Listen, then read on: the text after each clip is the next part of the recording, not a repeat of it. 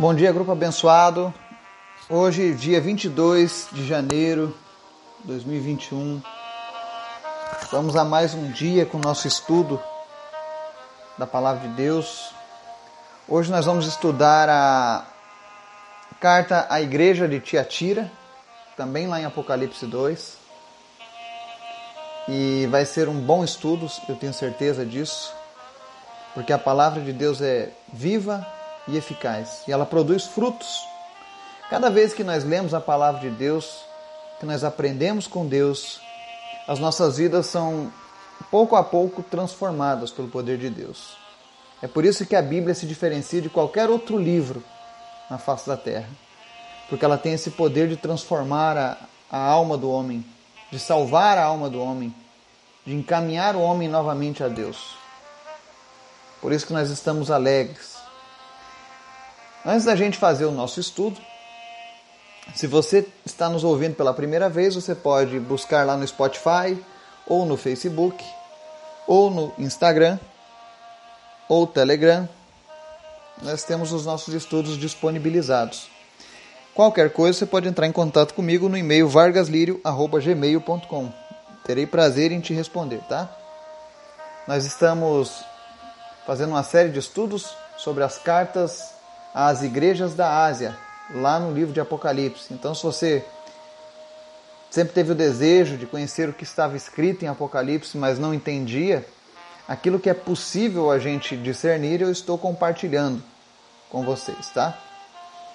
Agradeço a atenção, a perseverança, a dedicação que você tem tido na leitura da palavra. Com certeza, Deus tem feito grandes coisas na sua vida, porque Ele é fiel. Amém? Vamos ao nosso momento de oração?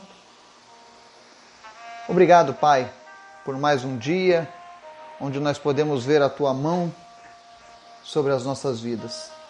Toma conta, Deus, de tudo aquilo que venhamos a fazer no dia de hoje, nos direciona, nos traz paz, nos traz alegria, que nós possamos descansar em Tua presença, Pai. Aquele que está, meu Deus, atribulado nessa manhã, nesse final de semana, que está cansado, que está estressado, que está, meu Deus, perturbado por qualquer coisa, em nome de Jesus, tira agora, Deus, todo esse fardo pesado e coloca o teu, Jesus, que é suave. Senhor, em nome de Jesus, traz tranquilidade para essa pessoa, traz paz de espírito.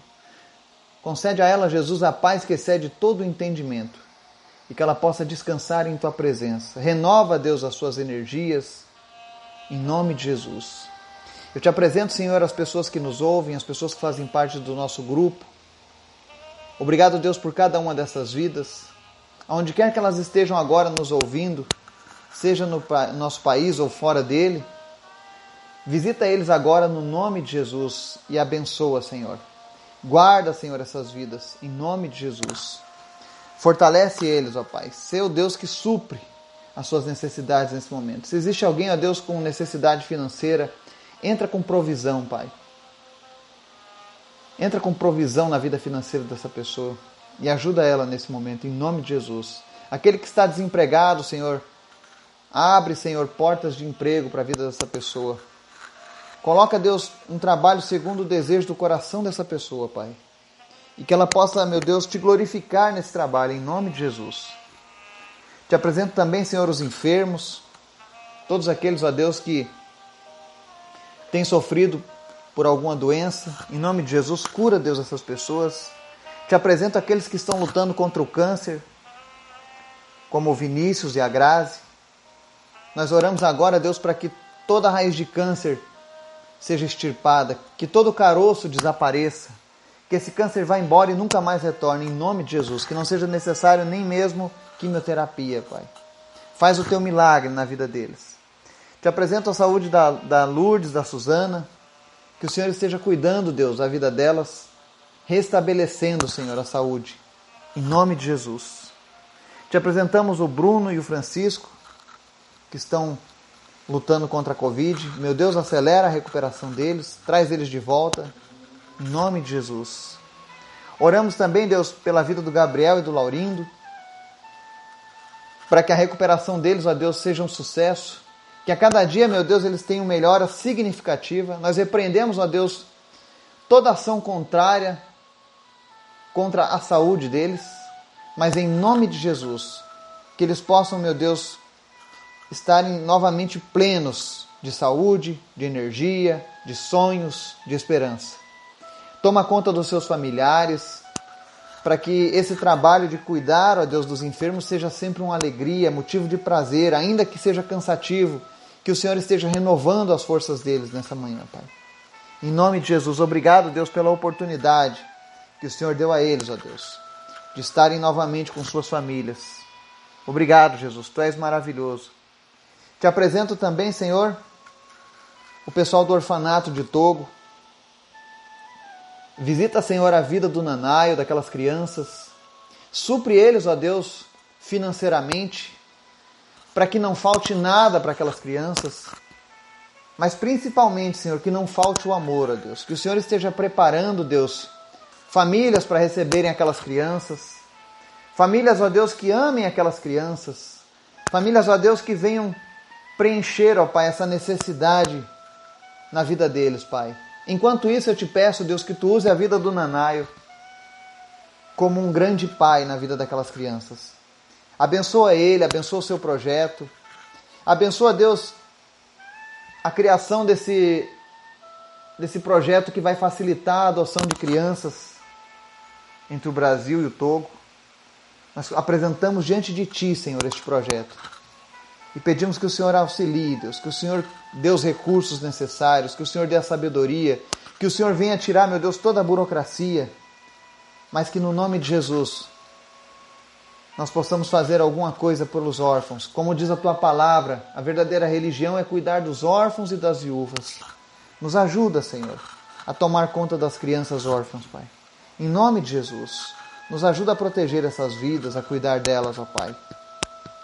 Nos dá um coração misericordioso, cheio de compaixão e amor pelo próximo, Pai. Também te pedimos, ó Deus, que esteja nos livrando das heresias. Em nome de Jesus, todo ensinamento falso caia por terra nas nossas vidas. Que não venhamos a ser enganados, mas que nós venhamos a confiar plenamente na tua palavra, Deus. Que a tua palavra seja, Senhor, o divisor, seja o limite, seja a bússola que nos direciona rumo a ti, Senhor. Não permita, Deus, que venhamos carregar em nossas vidas falsos ensinamentos, mas que a pureza da tua palavra esteja junto do nosso coração a cada dia, Pai. Fala conosco, Senhor, através desse estudo, em nome de Jesus. Amém. Vamos lá, hoje nós vamos ao nosso estudo em Apocalipse 2, do versículo 18 ao 29, que diz assim: Ao anjo da igreja em Tiatira, escreva: Estas são as palavras do Filho de Deus, cujos olhos são como chama de fogo e os pés como bronze reluzente. Conheço as tuas obras, o seu amor, a sua fé, o seu serviço e a sua perseverança, e sei que você está fazendo mais agora do que no princípio. No entanto, contra você tenho isto: você tolera Jezabel, aquela mulher que se diz profetiza. Com seus ensinos, ela induz os meus servos à imoralidade sexual e a comerem alimentos sacrificados aos ídolos. Dei-lhe tempo para que se arrependesse da sua imoralidade sexual, mas ela não quer se arrepender. Por isso vou fazê-la adoecer e trarei grande sofrimento aos que cometem adultério com ela, a não ser que se arrependam das obras que ela pratica. Matarei os filhos dessa mulher então todas as igrejas saberão que eu sou aquele que sonda mentes e corações, e retribuirei a cada um de vocês de acordo com as suas obras. Aos demais que estão em Tiatira, a vocês que não seguem a doutrina dela e não aprenderam, como eles dizem, os profundos segredos de Satanás, digo: não porei outra carga sobre vocês. Então somente apeguem-se com firmeza ao que vocês têm, até que eu venha. Aquele que vencer e fizer a minha vontade até o fim, darei autoridade sobre as nações. Ele as governará com cetro de ferro e as despedaçará como um vaso de barro. Eu lhe darei a mesma autoridade que recebi do meu Pai. Também lhe darei a estrela da manhã. Aquele que tem ouvidos, ouça o que o Espírito diz às igrejas. Amém e amém. Hoje nós vamos ver uma das igrejas problemáticas da Ásia, a igreja de Tiatira. Atualmente ela é conhecida hoje como Akzar, na Turquia. Essa cidade ela foi destruída. E com a leitura da palavra nós vemos o porquê essa cidade foi destruída, né? Existia um fato muito interessante em Tiatira. É, o comércio de Tiatira era regido por guildas comerciais. E quem quisesse trabalhar no comércio precisava se filiar a uma daquelas guildas, sabe? Um daqueles clãs, como se fossem sindicatos. E para você participar desses sindicatos, você era obrigado a participar de festas dedicadas a divindades pagãs. Ou seja, você era obrigado a estar no meio de coisas que desagradam a Deus. Ainda bem que esse tipo de coisa só acontecia lá naquele tempo, né? Pois é, essa era a realidade de Tiatira. E quando a gente começa aqui a, o estudo versículo a versículo, você vê, vê que Jesus começa se apresentando como uma luz do mundo, ou seja, olhos como chama de fogo e os pés como bronze reluzente. Jesus se mostra como algo glorioso. E aí ele vem no versículo 19: Conheça as suas obras, o seu amor, a sua fé, o seu serviço, a sua perseverança. E sei que você está fazendo mais agora do que no princípio, tá? Em versões mais antigas da Bíblia, traduções mais antigas, elas dizem assim: é, Conheço as tuas obras e sei que as últimas são maiores do que as, do que as primeiras. Por quê? Porque a igreja de Tiatira ela era uma igreja corrompida. Ela começou com seus propósitos totalmente distorcidos. Ela era uma igreja que ensinava a salvação pelas obras, por exemplo. Então as pessoas faziam obras no começo. É isso que Jesus está dizendo. Conheça as suas obras. O seu amor, a sua fé, o seu serviço e a sua perseverança. Elas faziam essas obras, mas no início elas acreditavam que essas obras trariam salvação a elas. E então, com o passar do tempo, eles compreendem o Evangelho por completo e passam a compreender que, na verdade, não são as obras que nos salvam, mas o salvo apresenta boas obras como fruto, como amostra de sua regeneração, de sua transformação em Deus. Então Deus fala assim: Sei que você está fazendo mais agora do que no princípio. Em outras versões, as suas últimas obras são maiores que as primeiras. Por quê? Porque a motivação mudou. Nesse ponto da história, eles estavam agora fazendo obras por amor a Cristo, por obediência à Sua palavra, e não porque estavam buscando uma recompensa de Deus como no começo. No verso 20, ele diz assim: No entanto, tenho contra você isto. Você tolera Jezabel, aquela mulher que se diz profetiza. Com seus ensinos, ela induz os meus servos à imoralidade sexual e a comerem alimentos sacrificados aos ídolos, tá? Você vê que o maior inimigo da igreja de Jesus, ao longo de toda a história, porque nós podemos ter uma visão dos problemas enfrentados pela igreja quando nós vemos essas cartas da igreja da Ásia. A igreja sempre sofreu com, principalmente com três problemas: a idolatria, a imoralidade sexual e a ganância. São os maiores inimigos da igreja de Jesus aqui na terra. Porque são isso, é isso que corrompe o homem. E essa igreja de Tiatira, ela tolerava os ensinamentos da Jezabel, para que você possa compreender o que, que Jesus está querendo dizer com isso, vamos voltar um pouco no tempo e entender quem é Jezabel. Né? Jezabel foi aquela mesma rainha que, condenou, que tentou matar o profeta Elias. Tá? E todas as vezes que nós ouvirmos falar sobre Jezabel na, na Bíblia, você, vai tá, você tem, precisa relacionar sempre com idolatria, imoralidade sexual, ganância e manipulação de pessoas. Todas as igrejas que cometem esses pecados, que são permissivas com esses pecados, que compactuam com esses erros, são igrejas que estão vivendo sob a influência de Jezabel. Jezabel foi uma das piores mulheres do Antigo Testamento. Mas ela só tinha esse poder de fazer tantas maldades porque o rei Acabe, o seu marido, lhe dava essa, essa autoridade, lhe dava essa permissão. Da mesma maneira, hoje, é, Jezabel faz esses estragos nas igrejas porque as lideranças são permissivas. As lideranças permitem que a influência de Jezabel corrompa as pessoas. Sabe qual foi um dos maiores feitos de Jezabel em sua maldade? Foi foi inserir o culto a Baal e a Astarote, a rainha dos céus. Talvez você já tenha ouvido esse nome antes, Rainha dos Céus. Pois é, esse é o título da deusa Astarote.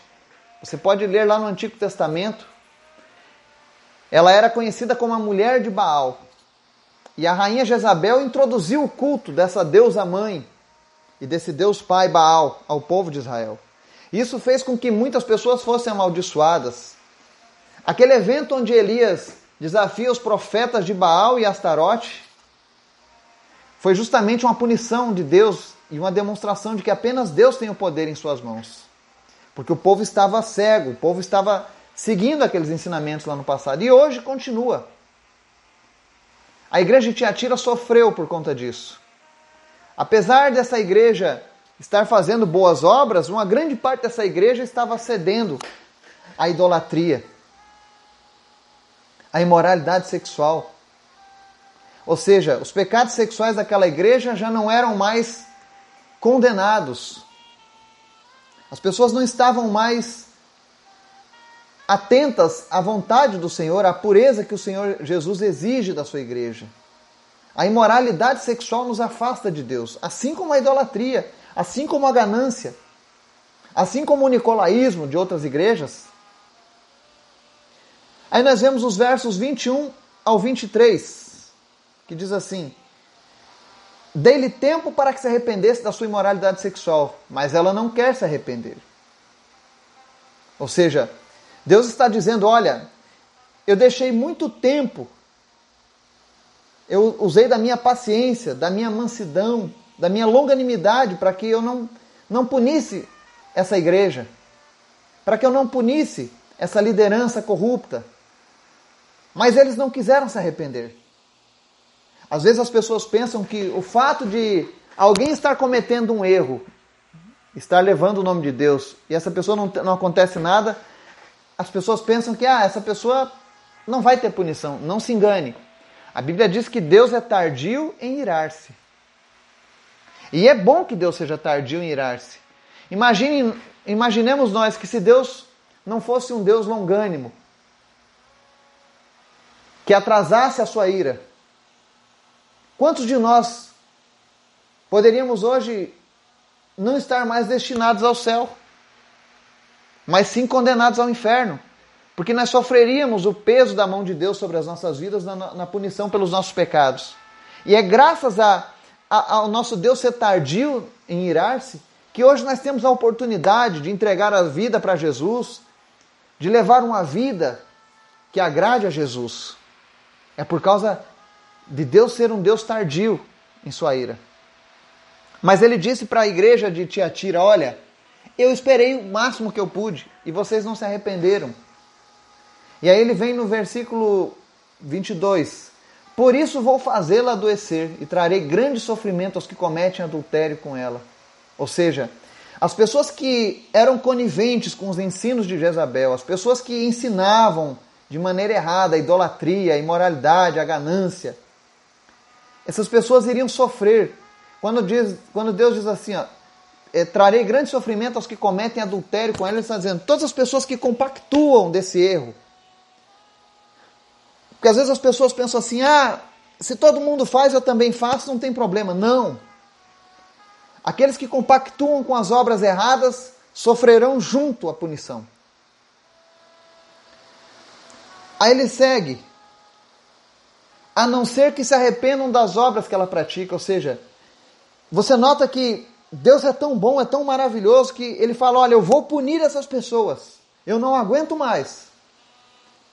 Mas é o seguinte: se elas se arrependerem, eu não vou fazer isso. Deus é bom, não se engane. O problema de Adão e Eva lá no paraíso foi porque eles deram ouvidos a Satanás. E Satanás mostrou para eles um Deus diferente do Deus que eles conheciam. E eles acreditaram. A Bíblia deixa claro que o nosso Deus é bom. Então não aceite qualquer outra imagem de Deus que não seja essa. Porque apenas um Deus bom falaria: olha, eu vou, vou punir essas pessoas, mas é o seguinte: se arrependam para que eu não faça isso. Deus está dando chances.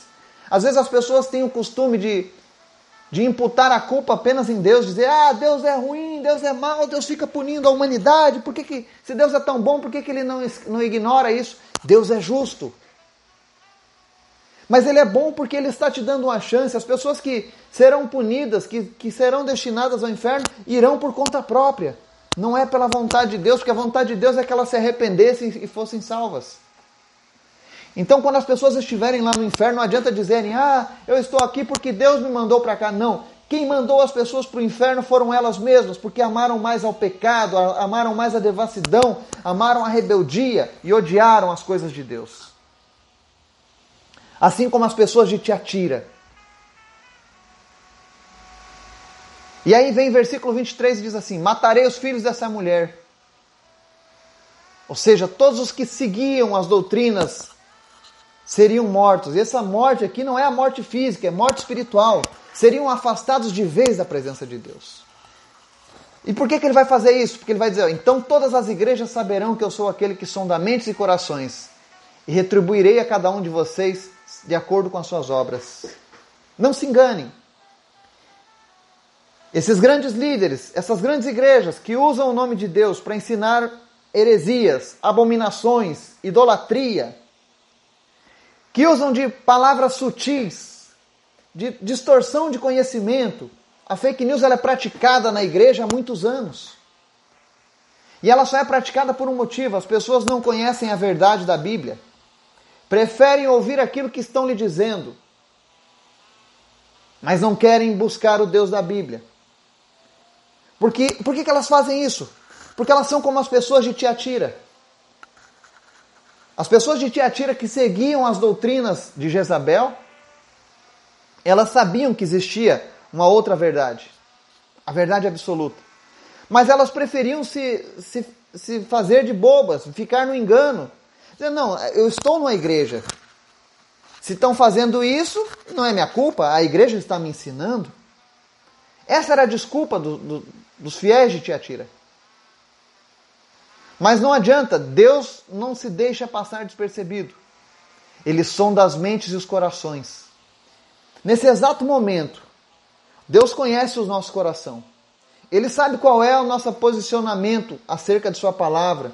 Ele sabe que quando nós dizemos assim, Senhor, eu te amo, Senhor, eu te adoro, Senhor, tu és maravilhoso para mim, ele sonda nesse exato momento que você está dizendo essa frase o teu coração e a tua mente. E ele sabe se você está mentindo ou não. Se você ama verdadeiramente ele ou se você tem outras divindades que dividem o seu amor por Deus. Ele sabe de todas as coisas. E a Bíblia deixa bem claro que ele vai retribuir a cada um de acordo com as suas obras. Então, aqueles que têm servido a Deus de maneira fiel serão recompensados. Mas aqueles que estão servindo a Deus de maneira relaxada, que estão seguindo a idolatria, a imoralidade sexual, estão seguindo a influência de Jezabel, cuidado. Porque Deus retribuirá da mesma maneira que está retribuindo a igreja de Tiatira. Ou seja, Deus é justo. O seu amor faz com que ele seja justo. E aí, quando a gente fala assim, ah, o amor de Deus, o amor de Deus, por que, que Deus não salva todo mundo? Porque Deus é justo. Por que, que algumas pessoas serão obrigadas a abrir mão do pecado, a lutar diariamente contra o vício, a lutar diariamente contra um caráter ruim, buscando ser uma pessoa melhor para um dia habitar com Deus, enquanto que a outra não quer abrir mão de nada e quer chegar e morar com Deus? Não existe. Existe uma justiça de Deus. E essa mesma justiça não é somente para a hora da salvação. Versos 24, 25 e 26 diz assim: Aos demais que estão em Tiatira, ou seja, a vocês que não seguem a doutrina dela e não aprenderam, como eles dizem, os profundos segredos de Satanás, digo, não porei outra carga sobre vocês. Ou seja, você vê aqui o amor de Deus através da justiça ele iria punir a igreja que estava vivendo de maneira errada, seguindo a doutrina de Jezabel, seguindo a influência de Jezabel, porém aqueles que eram fiéis a ele, que não foram segundo os profundos segredos de Satanás, como está dizendo aqui, porque muitas vezes as pessoas usam esses ensinamentos heréticos essas coisas erradas como uma profundidade maior de conhecimento. Mas não se engane, são profundos segredos de Satanás. E aqueles que não seguem as doutrinas erradas, que não seguem as doutrinas que são influenciadas por Jezabel, Deus garante, Deus promete: olha, não porei outra carga sobre vocês, ou seja, vocês não serão punidos pelos erros dessas pessoas. Aquela igreja sofreria agora uma grande perseguição, mas aqueles que estavam fiéis a Deus não passariam por ela. Eles não teriam essa punição. Porque eles, não, eles, eles rejeitavam os ensinamentos errados. É aquela história, você conhece a Bíblia. Você sabe o que ela diz acerca da imoralidade sexual, da idolatria. Mas ainda assim você persiste em seguir uma liderança que é conivente com essas coisas. Cuidado. Tiatira ignorou os avisos do Senhor e pagaram um alto preço por isso. Mas aqueles que mudaram de rumo, que não seguiram aqueles ensinamentos errôneos. E quando a gente fala sobre a igreja do Senhor Jesus, né? Existem muitas igrejas a nível de denominação, mas existe uma igreja que é a igreja verdadeira de Jesus, que está dentro de todas as igrejas. São as pessoas que não se corrompem, são as pessoas que verdadeiramente pertencem a Jesus. E ele tem uma promessa aqui nos versículos 25, 26 e 27, ele diz assim, tão somente apeguem-se com firmeza ao que vocês têm até que eu venha. Ou seja, mantenha-se fiel a Deus. Ainda que o mundo, ainda que as lideranças religiosas ensinem outras coisas, mantenha-se fiel ao que Jesus tem te dado, até que ele venha. Quando é que é esse até que ele venha? Ou a nossa morte, ou o arrebatamento da igreja. E ele finaliza aqui, ó, aquele que vencer e fizer a minha vontade até o fim, darei autoridade sobre as nações. E as governará com cetro de ferro, e as despedaçará como um vaso de barro. Eu lhe darei a mesma autoridade que recebi de meu Pai. Ou seja, Jesus está falando aqui sobre o período do milênio. Eu espero poder compartilhar um estudo sobre o período do milênio com vocês, que é o período onde Jesus reinará aqui na terra, junto dos seus santos. Que santos? Todos aqueles que se apegaram com firmeza aos ensinos de Jesus. Todos aqueles que venceram e fizeram a vontade dele até o fim. Esses são os santos que reinarão com Cristo. E a palavra diz que nós teremos a, a mesma autoridade que Jesus recebeu do Pai. Nós governaremos junto com Ele. O que é governar junto com Ele? É governar com cetro de ferro, ou seja, nós não permitiremos que o mal cresça novamente nessa terra. Mas isso é um ensino para outro dia. E ele finaliza: Também lhe darei a estrela da manhã. Você nota que nas cartas do Apocalipse, Jesus sempre começa e termina com uma figura alegórica dele. Ele começa aqui dizendo que ele tem olhos de fogo e pés de bronze reluzente, ou seja, fala sobre brilho. E aqui ele diz: Olha, lhe darei a estrela da manhã. Jesus é a estrela da manhã. E ele está dizendo aqui: nós teremos uma nova aurora no mundo. Uma aurora que não brilhará apenas com o brilho do sol, mas com o brilho de Jesus. A presença de Jesus será plena. Então, se você se mantiver fiel aos ensinos de Jesus e fizer a vontade dele até o fim, você não passará pela punição que te atira passou, mas você encontrará graça em Deus. E a palavra diz: aquele que tem ouvidos, ouça o que o Espírito diz às igrejas. Essa mensagem não foi apenas para Tiatira, mas foi para todas as igrejas ao longo dos séculos, inclusive a nossa. Nós que somos igreja do Senhor. Que nós possamos nos guardar da corrupção do mundo, da corrupção das igrejas. E entenda, aqueles que estão praticando o erro hoje, usando o nome de Deus, Vai chegar um momento em que Deus virá sobre eles também. Mas até lá, vamos orar para que essas pessoas se arrependam. Porque Deus também não se agrada de que nenhuma alma vá parar no inferno. Que nós possamos ter uma compreensão maior daquilo que Deus tem para as nossas vidas. Que nós possamos nos manter fiéis, nos guardarmos para Jesus. Que você possa ter um dia abençoado na presença de Jesus. Amém.